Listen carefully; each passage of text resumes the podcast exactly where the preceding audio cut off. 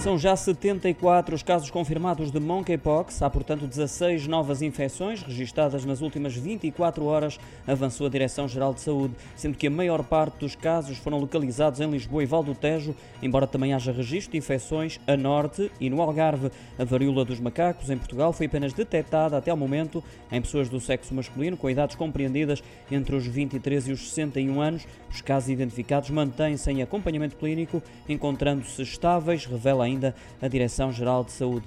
Lembro que o monkeypox foi pela primeira vez confirmado no nosso país a 18 deste mês e desde então Portugal é dos países que mais casos tem.